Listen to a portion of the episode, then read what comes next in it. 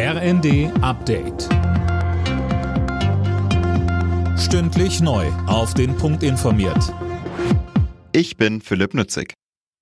Wer heute in ein Flugzeug steigen will, hat deutschlandweit schlechte Karten. Grund ist ein ganztägiger Warnstreik an vielen deutschen Flughäfen.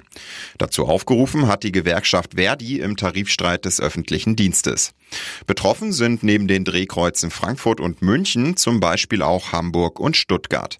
Hier wird der Betrieb in den frühen Morgenstunden komplett eingestellt. Passagiere sollten gar nicht erst zum Flughafen kommen, heißt es. Der Flughafenverband ADV geht davon aus, dass mehr als 295 Passagiere betroffen sind.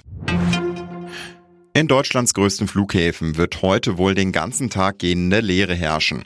Grund ist ein massiver Warnstreik, der in den frühen Morgenstunden beginnt. Alena Tribold. Die Gewerkschaft Verdi hat im Tarifstreit im öffentlichen Dienst zu den Warnstreiks aufgerufen. Betroffen sind unter anderem Frankfurt am Main, München, Hamburg oder auch Stuttgart. Hier soll 24 Stunden lang kein Passagierflieger starten oder landen und damit wird morgen wohl der gesamte Flugbetrieb in Deutschland lahmgelegt. Einige Flughäfen haben die Passagiere aufgerufen, gar nicht erst zu kommen.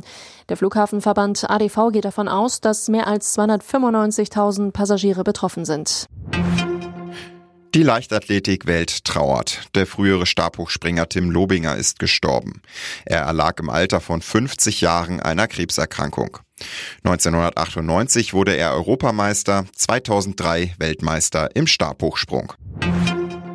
Nach einem umkämpften Spiel musste sich Bayer Leverkusen in den Europa League Playoffs der AS Monaco geschlagen geben. Der entscheidende Treffer zum 2 zu 3 Endstand fiel in der Nachspielzeit. Im frühen Spiel holte Union Berlin auswärts bei Ajax Amsterdam ein 0 zu 0. Nächste Woche stehen die Rückspiele an. Alle Nachrichten auf rnd.de